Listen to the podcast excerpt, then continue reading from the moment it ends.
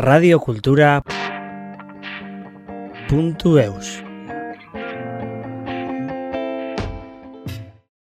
Horbel, 2000 eta mazazpigarren urtean, Bayonan sorturiko post-rock musika talde elektronikoa da. Erritmo tribalak eta hipnotikoak ustartzen dituenak. 2000 eta ogoita iruko udaberrian, Reworks disko berezia plazaratu dute. Elkarrezketaren lehen parte honetan, Kamidi Sabok taldearen sortzeaz eta azken proiektuaz hitz egiten dauku. radiokultura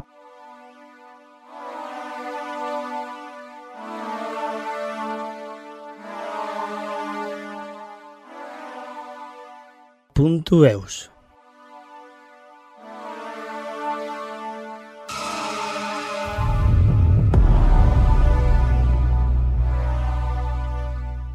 Musika emozio guzien dako egina den uh, zerbait da. Nigar egiteko, plazera hartzeko, dantzatzeko, entzuteko, amoioa egiteko nahi duzun guzia, baina hori da, musika barneko sekretuak dira.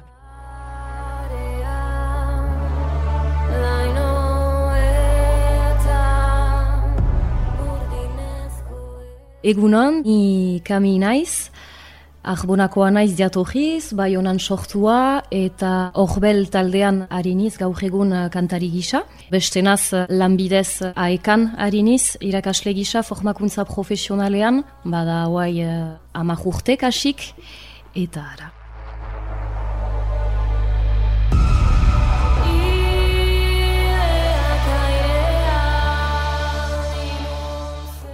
Musikarekin dutan ahemana aski berezia da. Tipitik kantatzen dut, aur denborako ojoitzapen hainitz ukanen ditut, biztan dena, ejanen nuke kantatzeko gogoa edo musika entzuteko gogoa ez dela bortxaz etxetik diten, naiz eta etxean musika hainitz entzuten ginuen, Bainan gehiago eskolatik, tipitik eta ukan nituen ahemanetatik behar bada. Zeren aur denboran, ahbonako eskola nintzen, eta musikarekin uh, bai izan ginuen aheman biziki azkar bat, izan Filip Alborrekin, musika klaseak emaiten baitzituen uh, eskola hainitzetan garaian, eta nahi joblez ere ukan ginuen andereño gisa, eta hoiek transmisioz, azken finean, musikarekiko atxikimendua edo transmititu ziguten, eta hola handitu nintzen pixka bat, beti kantuan, musika giro batean.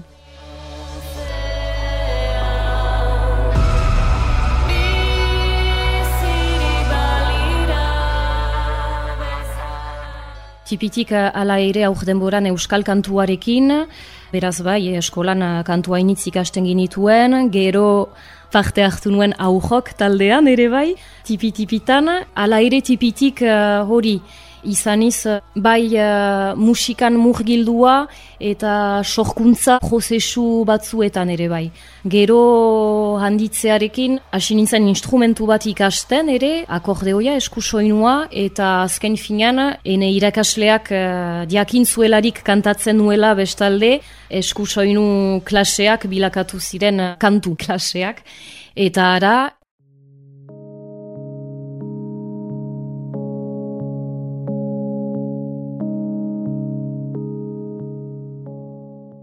Gara jartan ezagutu nuen maider zigajoa, ere bai, eta asiginen hola pixkat eh, biak kantu, zelgajekin, sorkuntzak egiten, eta ara gero ez dutsekulan musika ikasi, solfejoa edo olako gauzak beti egin izan dut behajiz dena.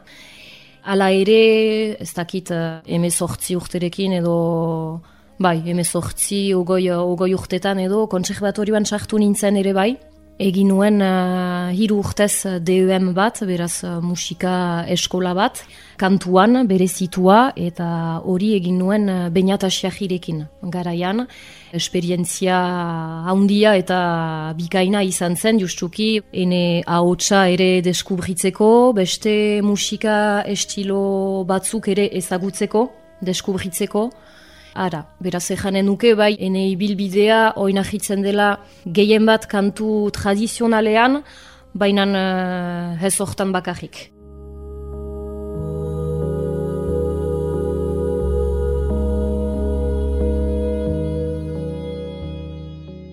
Ahotsa dut instrumentua, Eta usu anzten dugu bai hautsa ere instrumentu bat dela, eta ejanen nuke instrumentu zailago edo intimoago, intimoagoa dela ere bai, zeren uh, ez dut berdin bizitzen uh, instrumentu batekin nota bat ateratzen duzularik eta zure ahotik beste soinu bat ateratzen duzularik ez duzu berdin bizitzen. Eta modu intimoago batean bizitzen dut ahotsaren uh, lanketa eta justu zure baitatik ateratzen den guzia. Hain batean, zerbait askatzen duzu, baina zure bahneko zerbait da. Beraz ez da beti eges, emozioen atletik eta hori guzia ongi kudeatzea ez da gauza egesa.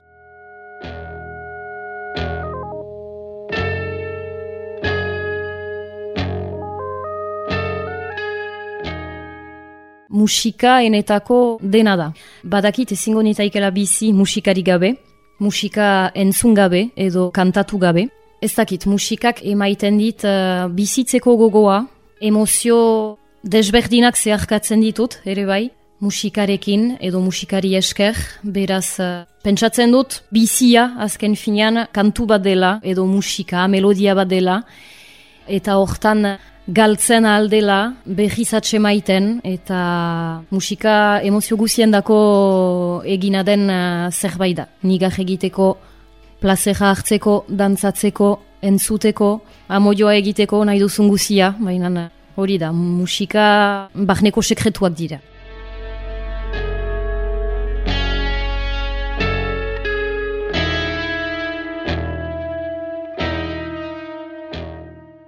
Astapen batean, maider zigajoarekin kantatzen nuelarik, hasi ginen eh, kantu tradizionalak behiz hartzen, behiz interpretatzen, baina aski fite lehatu ginen hola sorkuntza prozesu batera, horrek azken finean eh, interesatzen gintuelako, gure baitatik eta elgarrekin gauzak eh, deskubritzea eta sortzea, azken finean.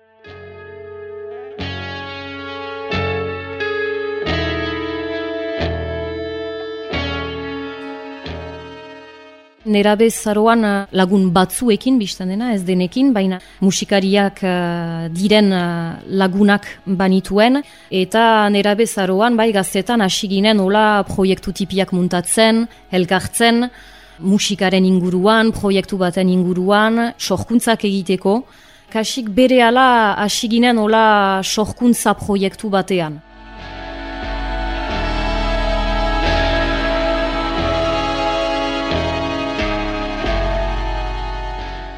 Sormen prozesuak ez dira beti egesak, eta biztan da urteak joan arau aldatzen dira, ere bai prozesu horiek, esperientzia egiten baita, denborarekin ere bai, Ohoitzen iz, momentu luze-luzeak pasatzen genituela, ere bai.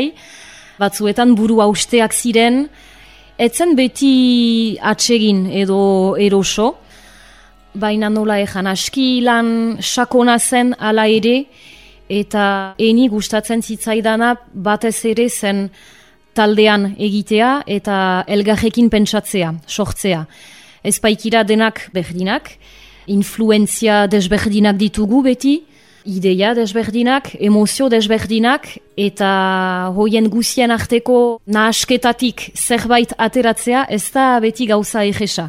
Eta nik sorkuntza prozesuan beti atseman dut hori zinez uh, interesgarria zela batez ere taldean, taldean eta elkarlana bultzatzea.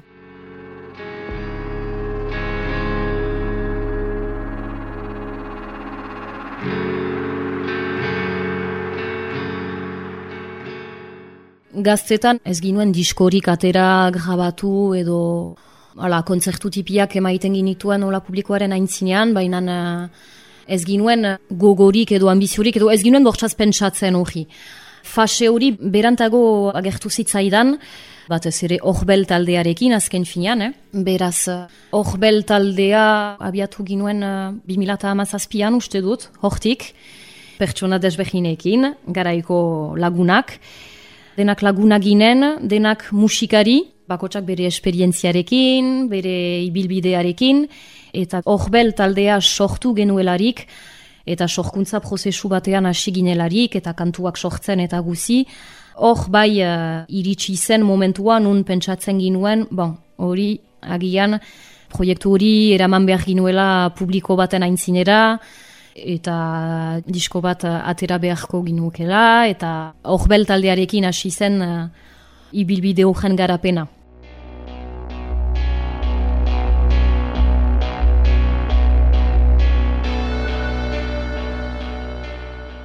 Gero jakin behar da horbel taldean lau girela, Anneliz, Alan, Txomin eta ni.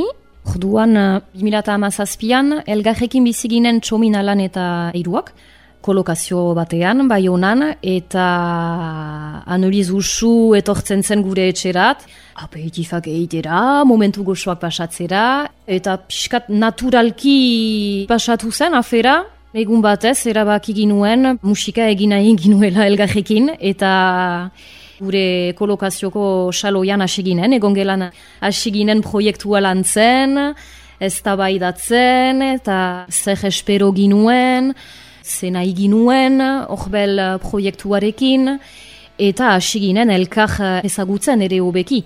Oai arte ez baiginuen sekulan musikarik egin elgarrekin, beraz hori da, bakotsa etorri zen bere maletatipiarekin, bon, nik badakit hori egiten, nik kantatzen dut, nik gitarra jotzen dut, zuk zeiten duzu, ados, bon, eraginak edo influenziak aipatzen, hori da, zertarat edo norat joan nahi ginen, Hala, naturalki hasi zen, hola.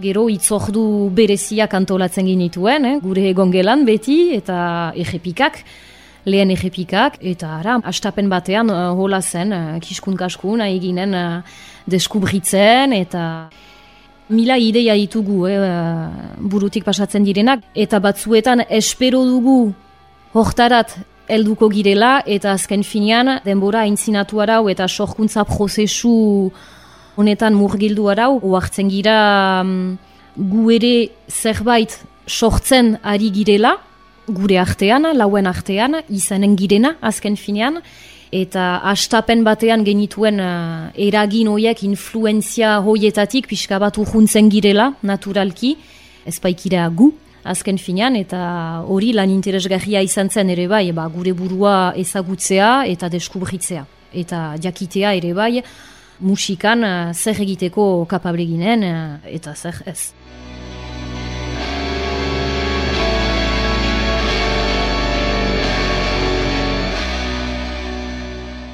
musika dugu beti bide lagun, eh?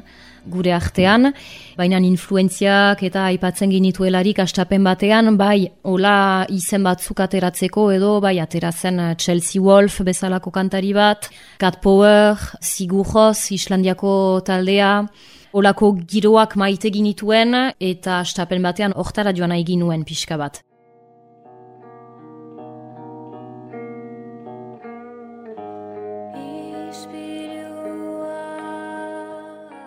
Pentsatzen dut horregatik ere bai asiginela inglesez kantatzen astapen batean. Horren eraginez azken finean, zeren uh, amesten duzularik uh, edo proiektatzen duzularik zerbait, zure influenzietatik hartzen dituzu giroak, sortu edo landu nahi ginuen uh, musika estilo berezi hortan, gauza artista anglofonoa initz badira, eta pentsatzen dut uh, horregatik pixka bat uh, erabaki ginuela um, inglesez kantatzea astapen batean. Eta horbelekin hori da bizik interesgarria izan dena, da diskoak egin arau eta eta kantuak uh, sortu arau, ba oartu girela um, guk ere baginuela zerbait, eta gure bahneko gauza guziak ere bai ateratzen algenituela, horregatik naturalki ere bai behiz euskararat lehatu ginen.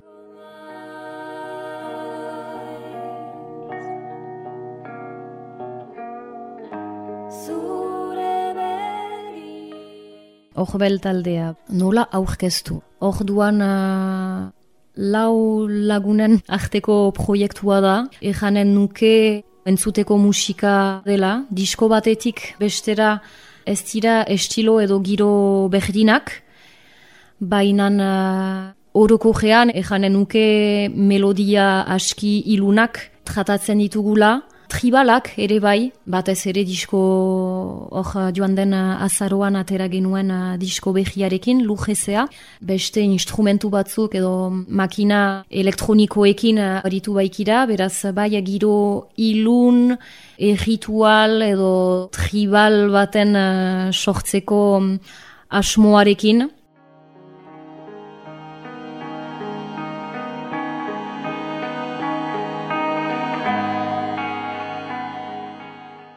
soinuak eta egitmoak bai desberdinak dira, baina uh, oinagia bera da.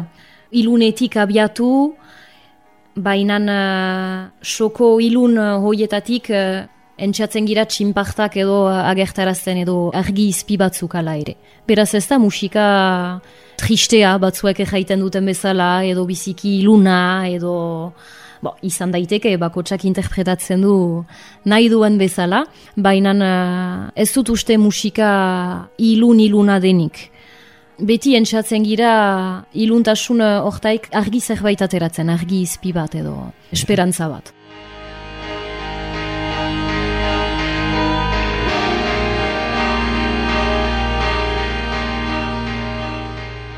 Ez gira bat ere ilunak, ez dut uste, hasteko gure artean uh, egiten dugu hainitz, baina gero egia da egiten dugun musika ez dela publiko zabal batentzat egina. Pentsatzen dut musika aski berezia egiten dugula, ematen dugula, eta gero parean dugun diendeak edo izi maite du, edo ez du bat ere maite.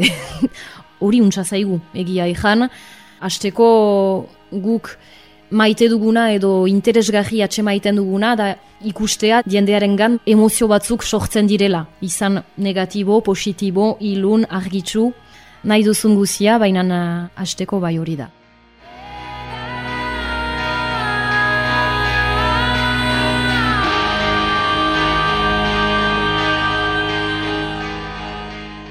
Radio Kultura